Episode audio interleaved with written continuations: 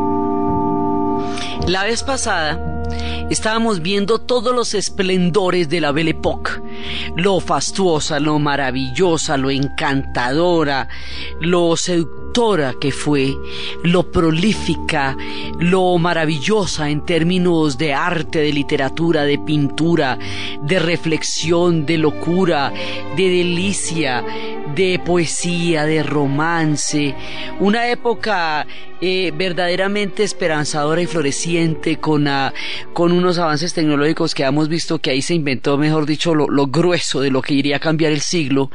Y una, un ámbito un poco decadente también, así eh, picaresco un poco el París de los cafés, todo eso lo estábamos viendo, pero veíamos que debajo había unos vientos que estaban soplando fuertes, los vientos de la miseria que había también en, en, todos aquellos que no pertenecían a la clase social que podía tener acceso a este mundo tan glamuroso y tan sexy que era el de la Belle Époque. Ahí no todo el mundo vivía de esa manera, había mucha miseria también por muchos lados. Y por otro lado, se están desatando unas fuerzas terribles que de una manera que nadie se va a imaginar, van a acabar con esta época dejándola como un destello dorado, como, como un sueño fugaz, antes de una pesadilla aterradora a niveles que nunca nadie se habría imaginado y de la cual Francia va a llevar casi que la peor parte porque la Primera Guerra Mundial se va a ensañar con Francia y con Inglaterra, eso va a ser muy duro para ellos, aunque no sean ellos los que la hayan iniciado, sí es lo, eh, son los que la van a padecer.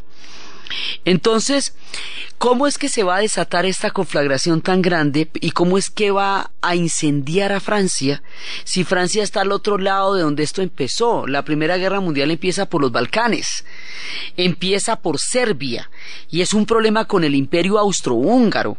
Entonces uno dice, pero si la cosa empezó por los Balcanes y empezó en Serbia, ¿a qué horas se nos va a voltear la torta y se va a venir encima desde los franceses y van a terminar peleándola en sus campos? O sea, ¿cuál, cuál fue la vuelta esta tan grande que se hizo ahí? Es bastante complicado.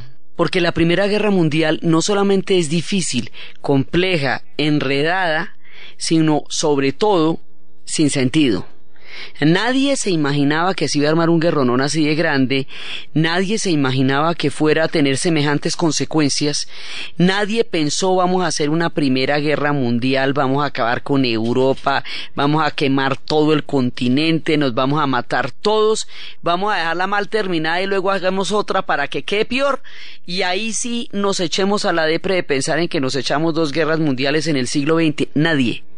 Cuando las guerras empiezan, todo el mundo piensa que eso es rapidito, que eso es un picnic, que eso es en un momentico, que eso es rápidamente. Y toda la fuerza belicista y sobre todo en esta época donde había tanta eh, eh, tanto glorificación a la violencia, pues unos pensaban que la violencia era la partera de la historia, otros que la guerra era la política por otros medios, otros que la guerra era necesaria para la formación de los estados nacionales. Me ha dicho, todo el mundo creía de una u otra manera que era a través de la, de la violencia y de la guerra como se podían lograr, ya fueran los intereses, ya fueran los objetivos, ya fueran los sueños, ya fueran los proyectos, pero todo atravesaba por la guerra y la violencia y nadie medía las consecuencias de este tipo de pensamiento porque no se habían enfrentado todavía a lo que les venía pierna arriba. Entonces la cosa empieza porque habíamos hablado después de la derrota de Napoleón que se hace la Santa Alianza en 1815 para evitar que una guerra de proporciones europeas se pueda dar en el continente. Entonces vimos que se habían dado muchísimas revoluciones, muchísimos levantamientos y que en Francia se dio el de 1830, se dio el de 1848, la Comuna de París, pero nada tenía un carácter europeo porque todos eran conflictos muy puntuales, digamos conflictos por estados nacionales unificaciones, pero eran muy puntuales. O sea que básicamente eh, la idea de mantener un cierto orden para evitar que una conflagración se saliera del control de los europeos de una u otra manera lo lograron. Pero cuando empiezan a surgir los estados nacionales ya grandes como Alemania y como Italia, se rompe el equilibrio porque el equilibrio estaba era sobre la base de imperios y de potencias. Entonces aparecen dos nuevos actores en escena, que es Alemania ya unificada, o sea, una, una Alemania, un Estado nacional alemán, e Italia. Esto hace que haya que redistribuir eh, los juegos de poderes que hasta entonces habían primado con relativa estabilidad. Entonces aquí se va a formar un sistema de alianzas. En el sistema de alianzas, Inglaterra y Francia, después de haberse matado, lo que hace que se vienen matando en esta serie, lo que hace que se han venido enfrentando desde Juana de Arco, desde las invasiones, desde todo, Después de toda la cantidad de cosas que han pasado de ser enemigos acérrimos de la época napoleónica de Waterloo, todo lo que hemos visto que se han matado los ingleses y los franceses, todo lo que se han odiado y todo lo que se han confrontado y todo lo que se han eh, convertido en, en opuestos el uno y además la rivalidad de la, de la cultura francesa con la cultura inglesa, todo después de todo eso, hacen una alianza que se llama la Entente Cordiale que es una alianza para no volver a pelear más, enfrentarse nunca más los unos a los otros. Y esto realmente es una cosa increíble porque es que ellos más o menos 800 años estuvieron, se estuvieron dando durísimo y se van a volver la entente cordial. A esa alianza se le va a sumar Rusia. Quedamos Rusia, Francia e Inglaterra. Esos son un bando. Por el otro lado, el imperio austrohúngaro, que eh, tiene la contradicción de un emperador que está adormecido por el dolor de la muerte de su hijo, que era el príncipe Leopoldo, que sintiéndose impotente para manejar su propia vida y el imperio ante la imposibilidad de casarse con la mujer que ama y descasarse con la mujer que no soporta, él estaba casado con María Teresa de Austria y todo eso, se va con su amante María a la casa de Mayerlin, la casa de campo de los Augsburgo, y se suicidan después de una ceremonia de amor y vinos. Entonces, ese era el hijo del emperador, a la mujer de él, Sisi, preciosa emperatriz, mamacita, que era Romy Schneider, divina, con toda ella en esa delicadeza, la van a matar frente al lago de Ginebra, un anarquista italiano durante el proceso de la unificación de Italia. Entonces el emperador queda en una situación de dolor personal tan grande que pierde la brújula de lo que está pasando con el imperio. Sin embargo, es un imperio muy poderoso en ese momento. Entonces resulta que está el imperio austrohúngaro, que tiene una, eh, una gran cercanía con Alemania por una cosa que se llama la fidelidad nivelunga. Es decir, tanto los austríacos como los alemanes son pueblos germanos. y los nibelungos son la mitología de la Alemania, la de toda la, historia de Loki, de la Valhalla, todas esas historias del anillo de los Nibelungos y de Sigfrido, todo eso los une en una psiquis y en una historia común. Por la fidelidad nibelunga, Alemania va a ser aliada de Austria-Hungría. Después de que los austrohúngaros se hayan odiado con los turcos otomanos de una manera increíble y se mataron durante seis siglos, van a terminar también de aliados los austrohúngaros y los otomanos. Sí, digamos, aquí se cambian los bandos de los que fueron acérrimos enemigos y terminan juntos en unos bandos en donde nadie los hubiera imaginado antes. Y por el otro lado, los italianos estaban, en un tiempo estuvieron del lado de los austriacos y en otro tiempo estuvieron del lado de los ingleses y los franceses, en, en, la mitad para un lado y la mitad para el otro, lo, lo que hizo que los clavaran entre ambos cuando terminara la guerra. Entonces, aquí pasa que hay un montón de fuerzas encontradas. Hay fuerzas nacionalistas. Los estados nacionales quieren surgir. Lo mismo que surgió Alemania y lo mismo que surgió Italia. Quiere Serbia surgir. Quiere Bulgaria surgir. Quieren surgir todos los pueblos balcánicos. Lo que pasa es que son estados pequeños están metidos dentro del imperio austrohúngaro y dentro del imperio otomano. Esos dos grandes imperios, como unas gigantescas sombrillas, cubren una inmensa cantidad de pequeños pueblos que están buscando ser naciones y que quieren a toda costa su autonomía y su independencia de esos imperios y que se van a enfrentar a ellos rompiéndolos por dentro. Haga de cuenta, la barriga del imperio austrohúngaro está llena de revoluciones, de una cantidad de pueblos que quieren surgir y quieren crecer. Y lo mismo va a pasar con los otomanos.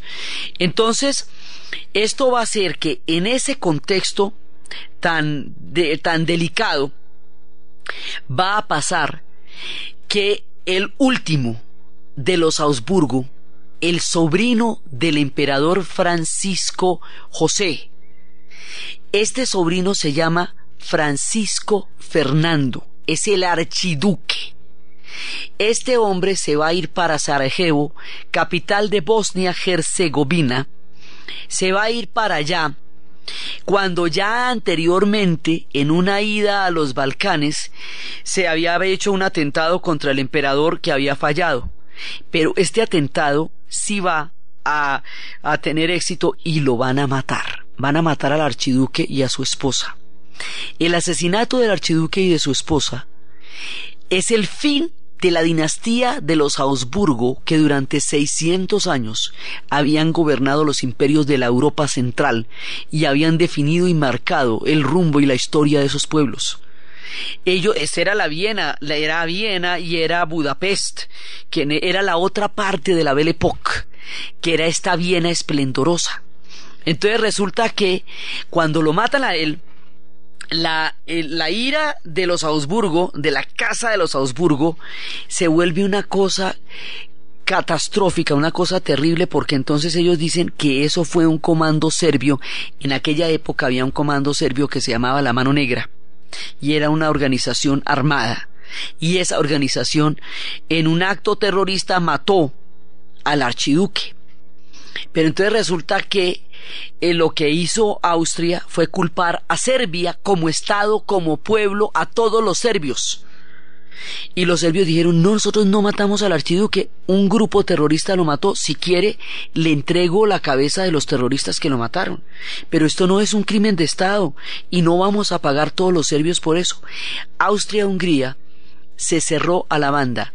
Austria no aceptó ningún tipo de reivindicación, ningún tipo de disculpa, ningún tipo de ofrecimiento, nada.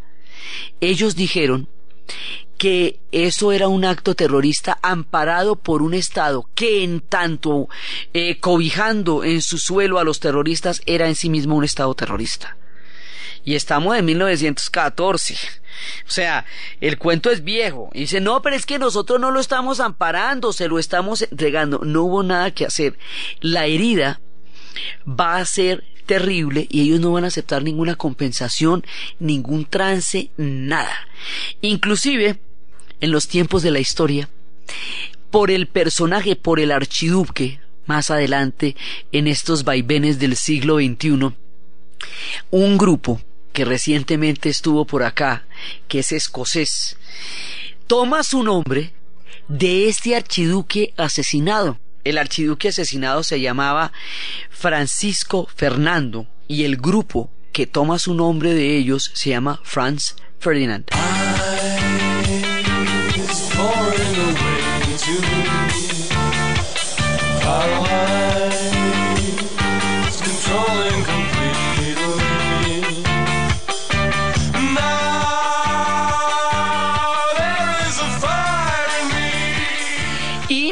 El asunto es que de ninguna manera Austria acepta nada distinto de invadir a Serbia. Entonces aquí empiezan una serie de supuestos que todo el mundo cree que van a pasar y no pasan de esa manera. Austria cree que puede invadir a Serbia y que Serbia va a caer como un castillo de naipes frente al poderío del imperio austrohúngaro.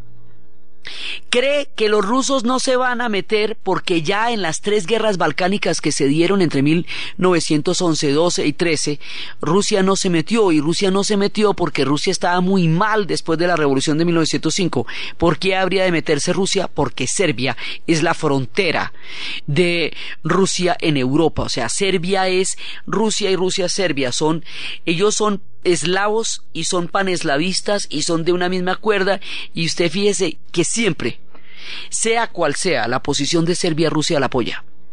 Entonces, ellos pensaron que no, que podían hacer esta vuelta sin ningún problema. Y efectivamente, invaden a los serbios con la intención de acabarlos, porque esto en principio era pelea de toche con guayaba. Nadie se va a imaginar eso. Y resulta que invaden a los serbios. Y resulta que un rey viejito, cuando ve que su país es invadido y que lo van a acabar, se llena de un valor absolutamente increíble y con una fuerza increíble esboza su vieja arma y convence a los serbios de dar una resistencia a toda prueba y los serbios solitos, esperando rápidamente el apoyo de los rusos, logran parar a los austriacos donde nadie se imaginaba que los pudieran parar porque no había con qué, era por puro coraje. Y los logran parar. Cuando los paran, Rusia se mete, porque Rusia no puede permitir que Serbia caiga en manos de los austriacos. Ya todos los Balcanes están en manos de ellos prácticamente. Entonces Rusia se mete. Le dicen al zar, ¿sabe qué zar? A usted le toca meterse en esta guerra, porque esto es con Serbia y Serbia es directamente nuestra frontera de seguridad. Y si usted permite con los austrohúngaros, que son los principales enemigos de los rusos, echen para la frontera de Serbia, se nos meten aquí en cualquier momento y eso no se puede permitir. Entonces Rusia ataca. Por el sistema de alianzas, en algún momento Inglaterra y Francia se van a tener que meter porque son las salidas de Rusia por el mismo sistema de alianzas, se va a tener que meter a Alemania a apoyar a Austria-Hungría. Y ahí se van formando los bandos de la Primera Guerra Mundial en una cosa que surge en un punto donde nadie se imagina. Nadie le paraba bola a los Balcanes. Por ahí una vez Churchill decía, si alguna vez estalla un conflicto europeo de grandes proporciones, seguro que será un maldito problema en los Balcanes. Eh, Bismarck decía, los Balcanes no valen los huesos de un granadero prusiano. Y además Alemania tenía dos partes. Una era volverse Estado Nacional, hasta ahí no hay ningún problema, pero también había una tendencia expansionista y belicista. Entonces, eh, lo que le decía a Bismarck era, hagamos la Alemania no más, pero no hagamos una armada porque nos enfrentamos a los ingleses. Hagámosla no más. Pero el Kaiser quería un poderío enorme como el de los rusos y el Kaiser quería meterse con las colonias de un África que ya se le habían repartido sobre planos como cualquier urbanizador pirata repartiéndose territorios, terrenos que son eh, inundables y entonces lo que hicieron fue repartirse un África eh, de las condiciones más vulgares y más terribles, generando la tragedia. Una buena parte de la tragedia que surge África, que tiene hoy África, es por ese reparto. Y resulta que los alemanes se quieren meter con un mundo que de suyo ya está repartido y quieren disputarse los poderes europeos con su creciente estado recién nacido y eso también va a llevar a una confrontación. Entonces, mire, hay fuerzas nacionalistas, hay intereses imperiales y expansionistas, hay potencias nuevas que están surgiendo y hay imperios que quieren mantener su dominación y hay hambre y pueblos devastados por la pobreza también. Esas fuerzas estaban soplando debajo de la Belle Époque y se van a revelar de una manera terrible. Entonces, ¿qué pasa? Que en el momento que se mete Rusia, después, en un momento dado, la idea es que Inglaterra había prometido, siempre había prometido mantener la neutralidad de Bélgica. O sea, Inglaterra protegería a Bélgica. Y los alemanes están pensando que el objetivo son los rusos, pero que para evitar tener dos frentes, lo primero que van a hacer es atacar a los franceses, rápidamente derrotar a los franceses y enfilar todas las baterías y toda la atención hacia los rusos. Rapidito, rapidito iban a caer los serbios, que no cayeron. Rusia no iba a entrar, que sí entró. Rapidito iban a caer los franceses, que no cayeron. Entonces, todos los supuestos sobre los cuales se hizo esta guerra, ninguno funcionó. Pero las decisiones de mandar tropas en trenes al frente se tomaron de una manera totalmente precipitada y una vez que usted manda esos trenes al frente usted no puede volver la gente. Así que en el momento menos pensado hay más de un millón de hombres en el frente y esto se empieza a armar un conflicto que se le sale de las manos a todo el mundo. Entonces los alemanes para meterse a derrotar a los franceses no se pueden meter directamente con los franceses, pues los franceses son bastante grandes y fuertes, sino que optan por un camino que siempre les pasa, y es por Bélgica, por el flanco. Bélgica es un ladito de Francia. Entonces la idea es meterse por Bélgica, que la ven más fácil, y eso lo van a hacer en la Primera y en la Segunda Guerra Mundial.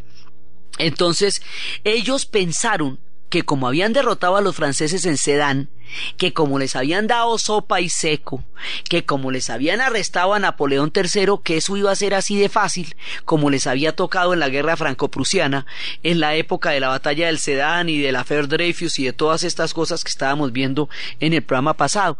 Pues no, pues no fue así.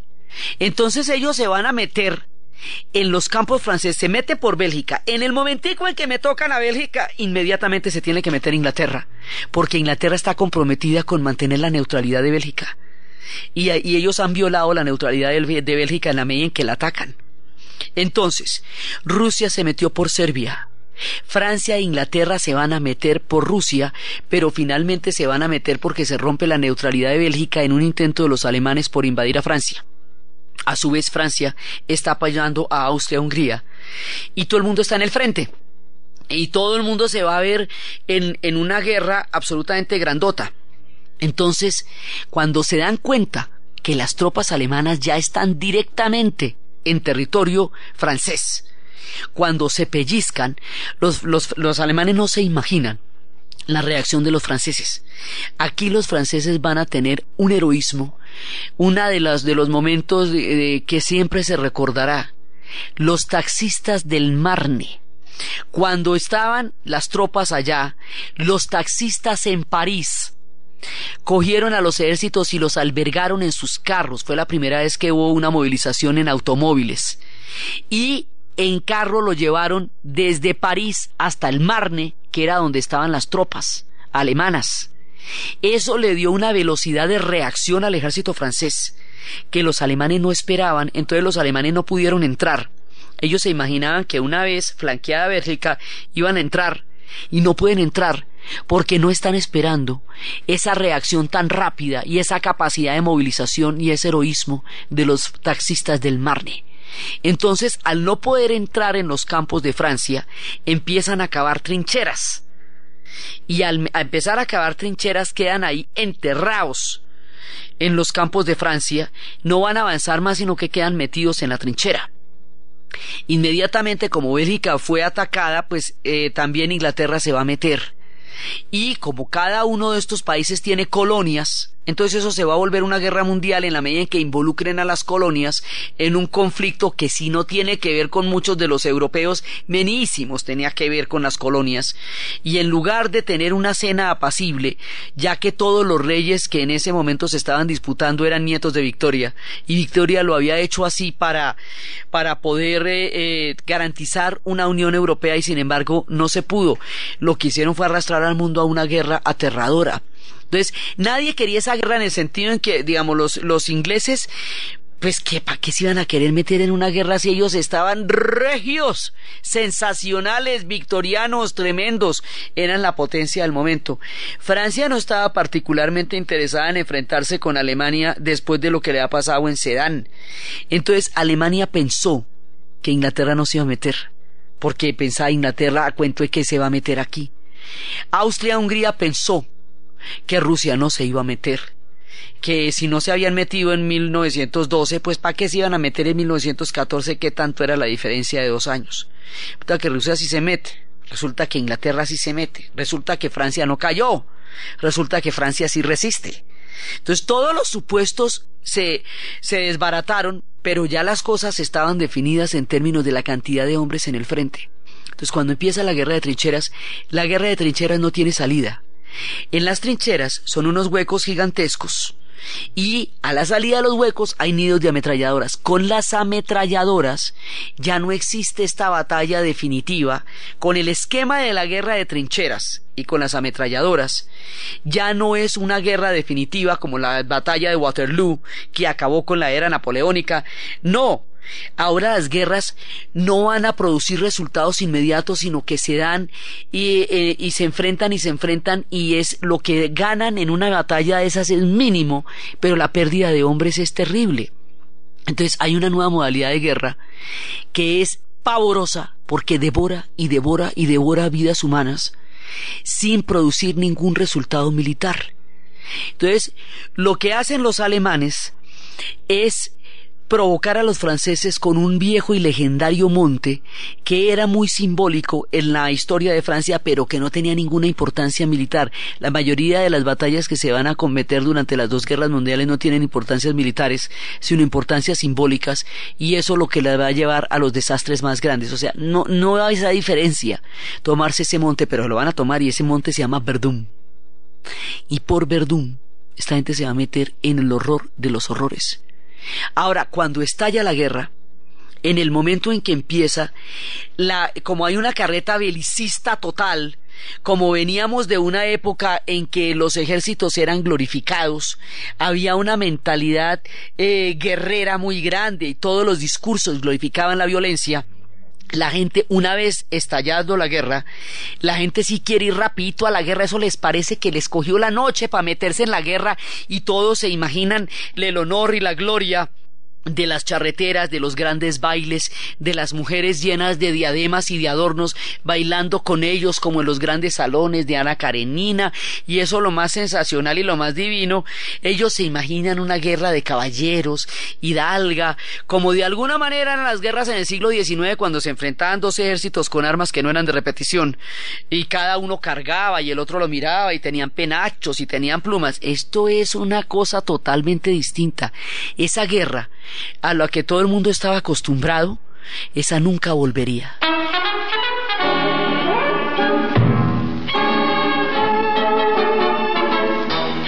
Quand on voit passer le grand Prosper sur la place Pigalle, avec son beau petit chapeau vert et sa martingale, à son air malabar et sa démarche en canard. Faut pas être bachelier pour deviner son métier. Como venían de la Belle Époque y habían pasado unos tiempos tan chuscos y la idea de la guerra era un ideal también en la época del romanticismo y de todas estas cosas, eso les pareció que todo el monte era orégano, que se iban a meter y que eso les iba a seguir igual que habían sido las guerras gloriosas de charreteras que habían vivido durante el siglo XIX. Esto es otra cosa distinta. Esto no se ha visto jamás. Y estos caballeros que bailaban en Pigale y en París, y que veían los patos en los lagos y que le flirteaban con las jóvenes, se van a meter de voluntarios. La gran mayoría de los soldados en la Primera Guerra Mundial son voluntarios, porque todo el mundo piensa que eso, mejor dicho, corriendito ligero para la guerra. Y se van para allá. Y una vez movilizados estos, ya no hay marcha atrás Inclusive los, eh, los australianos y neozelandeses que estaban bien aburridos por allá en el confín de la tierra viendo ovejas, se alistan en manada, en masa, para formar los ANZACs, que eran los escuadrones australianos y neozelandeses, y esta gente va a morir en unas cantidades que nadie se imagina en batallas terribles como las de Gallipoli. Entonces, ¿qué pasa? Que hay un momento en que van a atacar Verdún. La guerra va a durar de 1914 a 1918. En cuatro años se va a celebrar el centenario, se va a conmemorar el centenario del horror de lo que pasó acá. Y se van para Verdún. Y en Verdún, la idea es que los alemanes le van a plantear a los franceses una guerra de desgaste. Una guerra de desgaste es una modalidad en la cual la idea no es que el otro pierda o gane, sino que se desangre, que se, que se erosione, en, en la batalla. Una guerra de desgaste implica desangrar al otro, pero también desangrarse usted. Entonces, en esas trincheras, en esos huecos, de una manera absurda, en un tiempo en que la vida de los soldados no tenía ninguna importancia y los generales no se sentían comprometidos. Ya no estamos hablando de los generales napoleónicos que estaban ahí hombro a hombro en la batalla, que conocían a los a, sus hombres por el por su nombre, no, estamos hablando de unos tipos que se creen absolutamente extraordinarios, metidos en unos cuartos sobre unos mapas, avanzando palitos, pensando que eso desde el dibujo así era la realidad. No esto va a ser terrible. En las trincheras hay ratas, hay barro, llueve y después se van a inventar las armas químicas. Primero las van a usar los alemanes y luego las van a usar los aliados y por eso es que la gente utiliza máscaras en las películas de la Primera Guerra Mundial porque entre otras cosas el viento no tiene ideología, sopla para donde le da la gana y lleva el gas.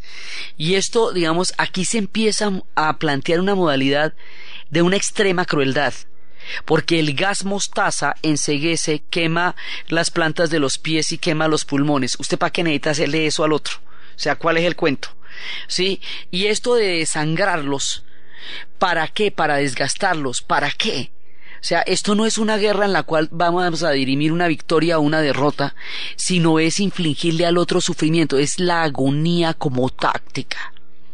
Y en esa agonía, lo que van a hacer es mandar 750 mil muchachitos a la muerte. A una muerte absurda. Estamos muriendo de a 48 mil personas diarias por por una diferencia mínima de kilómetros por 16 kilómetros, porque en las trincheras los avances son mínimos. Los muertos son muchísimos. La única manera de enfrentar un nido de ametralladoras era lanzándole una granada por de, frente para matar al tipo que está disparando con la ametralladora. Pues eso es una cosa absolutamente suicida. Entonces usted no podía parar. Entonces usted salía de la trinchera y lo esperaba el nido de ametralladoras. Y los otros que estaban con el otro nido de ametralladoras estaban esperando a los otros que salieran de la las trincheras. Así, nadie, nadie ni avanza, ni vive, ni nada. Eso se estanca. Y esa guerra de desgaste, eso es un sacrificio humano absolutamente multitudinario como para que después digan que los aztecas eran los bárbaros. Esto era una cantidad de gente desangrándose en esa trinchera. Esto era una carnicería en los campos de Francia. Silencio en la noche, todo está en calma. El músculo duerme, la ambición trabaja, un clarín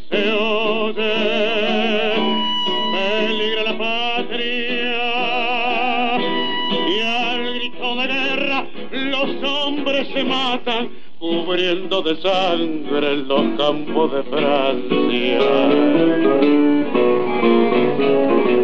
Hoy todo ha pasado, flores en la planta, un himno a la vida, los arados cantan. Y la viejecita de cana muy blanca se quedó muy sola con cinco medallas que por cinco héroes la premió la patria.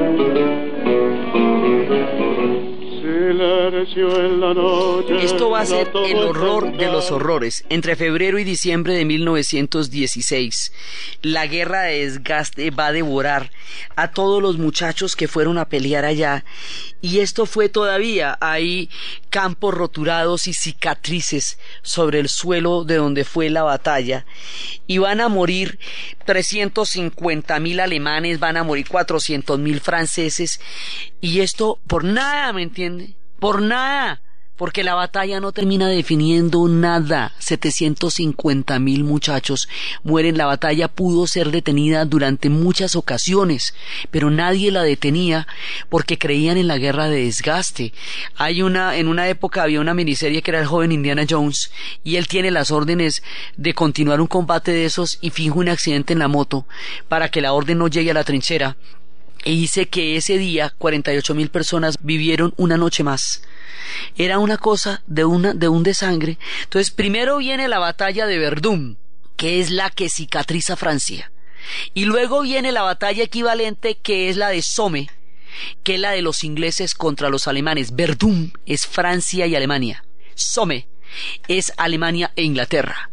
Y los ingleses, en el mismo esquema de batalla, de la misma manera y de una forma igual de absurda y con el mismo de sangre, con la misma irresponsabilidad y con la misma demencial y macabra estupidez humana, van a hacerse una batalla donde van a morir millón doscientos muchachos, hombre. O sea, como si lo de Verdún no hubiera quedado claro, después viene la de Somme. Y entonces, ¿ahí qué vamos a hacer? O sea, en total, entre toda la gente que va a morir en la Primera Guerra Mundial, todos los muchachos entre los, los hombres entre los 14 y los 40 años murieron, enterrados en los campos de Europa. Eso es un capital humano absolutamente irreemplazable. ¿Cuánta gente no tendría ahí la cura para enfermedades que hoy nos agobian, para obras de arte que no, ya no nos maravillan porque no se pudieron dar, para fórmulas del conocimiento humano, fronteras que no imaginamos están enterradas en los campos de Europa? Entonces, estas dos batallas son absolutamente terribles. Francia tiene la de Marne, que es donde paró a los alemanes, y luego tiene esta batalla. Ahora, la idea de la guerra era que rápidamente iban a acabar con los franceses para dirigirse. Eran dos opciones la de, von, eh, la de von Frankenstein que decía que había que poner toda la carga en el frente occidental y la de Ludendorff y von Hindenburg que decían que toda la, la carga había que ponerla en el frente oriental. Y Alemania termina viviendo exactamente lo que no quería, una guerra con dos frentes, un frente oriental que es en Rusia y porque está apoyando a Austria-Hungría y Austria-Hungría rapidito va a caer, entonces le toca a Alemania prácticamente batirse sola contra los rusos y otro frente que es el frente occidental que es el que eh, donde se está enfrentando a los ingleses y a los franceses. ¿Sí? Y ahí, pensando que eso iba a ser rapidito, lo que va a hacer es estancarse, estancarse, hundirse, hundirse, hundirse cada vez más. Y esto no tiene ninguna salida. Y es tan aterrador que un soldado alemán escribiría una novela veinte años después porque no pudo volver a dormir contando los horrores de una guerra de estas, y lo llamaría Sin novedad en el frente, que sería Reine María Lamarck.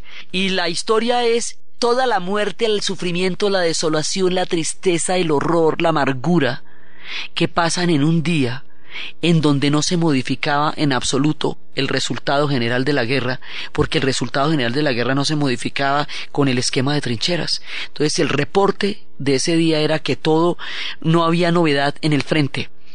En inglés se llama All Quiet in the Western Front, todo silencioso en el frente occidental. Pero es que la, no novedad era la muerte de miles y miles y miles de soldados por nada. Y eso no era novedad porque pues, eso no, no hacía nada la batalla. Entonces hay un momento en que la guerra se estanca. Y en el momento en que se estanca, van a haber dos variantes. Los Estados Unidos van a entrar en la guerra por el, el hundimiento del Lusitania y van a apoyar a los ingleses y los franceses.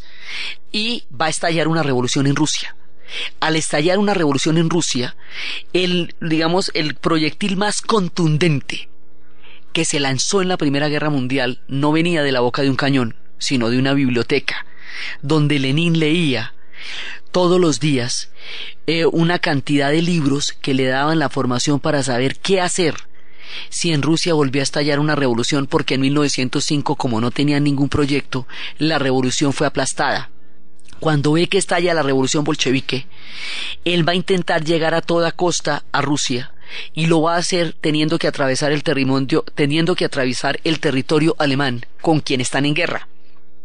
Por lo tanto, pacta con los alemanes. Le dicen que lo deje atravesar en un tren con 40 revolucionarios la frontera para llegar hacia la estación Finlandia, tomar el liderazgo de, de Rusia y sacarla de la guerra para hacer una revolución obrera. Von Hindenburg, que sabe el contenido de lo que está diciendo, no sabe si hacerle caso en ese momento, dice, bueno, pero primero lo primero, sacar a Rusia de la guerra, eso es un frente entero que se va a liberar. Entonces, cuando Rusia sale de la guerra, porque efectivamente Lenin llega, eh, había una situación de caos, el zar había abdicado, había un gobierno provisional, Lenin llega y se toma el gobierno y el liderazgo de la revolución, y saca a Rusia de la guerra. Cuando saca a Rusia de la guerra, toda la presión queda sobre el frente occidental. Y con el apoyo de los Estados Unidos hay una sensación de alivio y una sensación de pronta resolución que viene rápidamente. Entonces, en ese momento, cuando los Estados Unidos inclinan la balanza eh, hacia los aliados, en un momento dado los alemanes decían, bueno, pero finalmente, habiéndonos liberado de todo el frente oriental, nosotros sí le podemos dar una guerra a Inglaterra y a Francia, eh, una guerra que podamos ganar. Digamos, las cosas están relativamente posibles para nosotros. Eso estaban pensando los alemanes.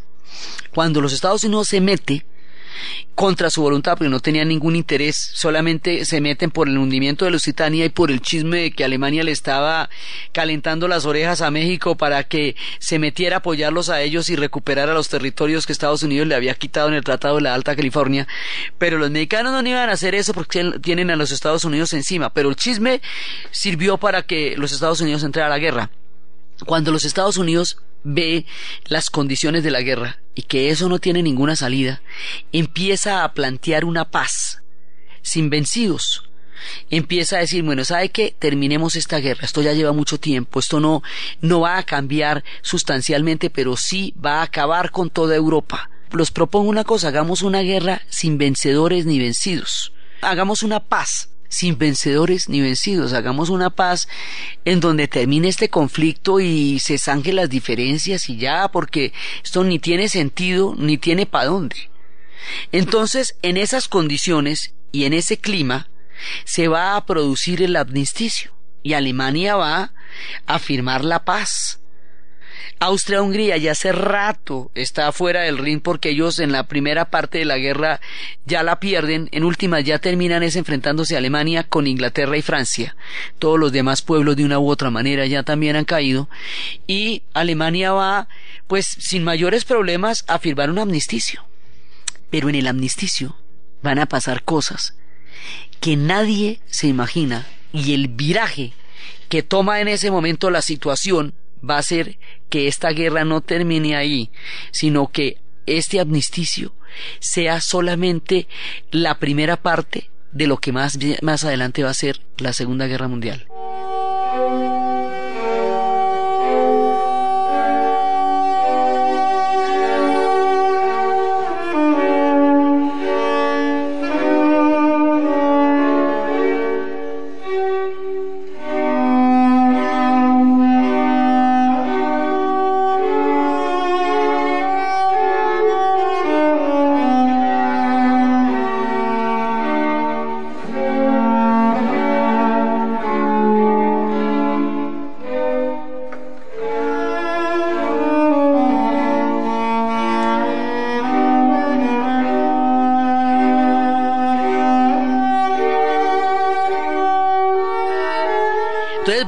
Vamos a hacer el amnisticio. Pues no pasa nada. Y resulta que Francia reacciona de una manera que nadie se imagina.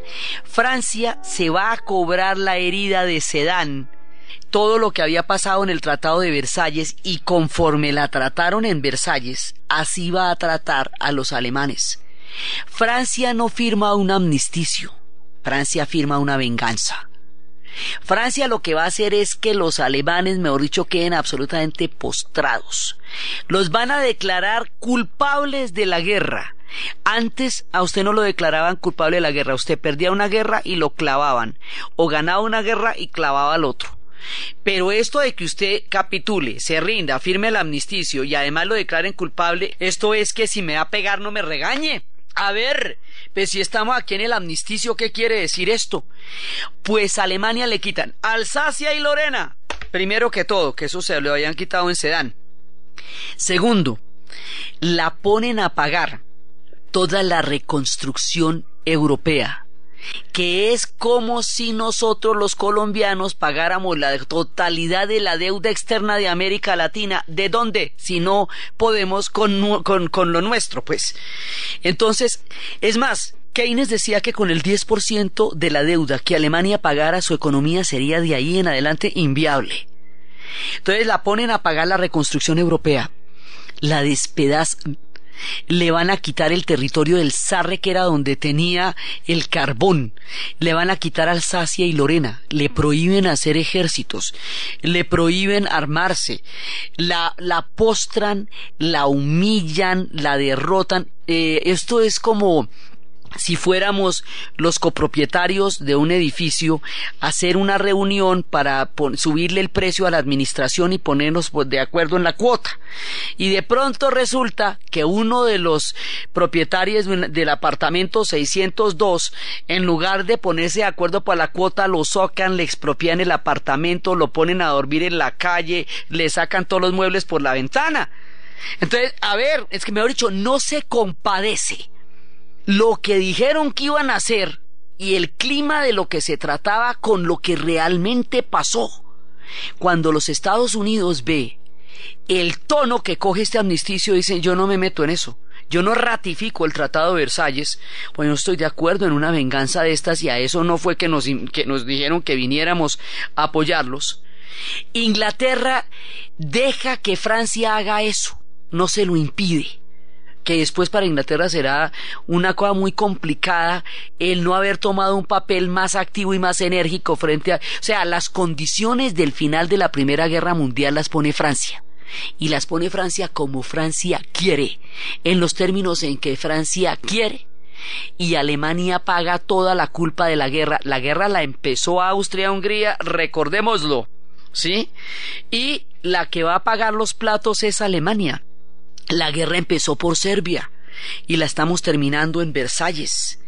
La guerra había, había empezado de otra manera y Francia lo que hace es cobrársela de Sedán, cobrársela de Verdún, cobrárselas todas y asegurarse de que Alemania quedara postrada, impotente, destruida y humillada. Y este resultado es lo que va a hacer que la Segunda Guerra Mundial sea una continuación de la primera, sea un segundo round y que la tragedia en dos actos enlute al siglo XX. La forma como esto se va a dar, la lectura tan lúcida y brillante que los surrealistas van a hacer en la misma Francia sobre el suicidio de la razón y la tragedia que se desencadenaría y los pasos que la llevan a la Segunda Guerra Mundial es lo que vamos a ver en el siguiente programa.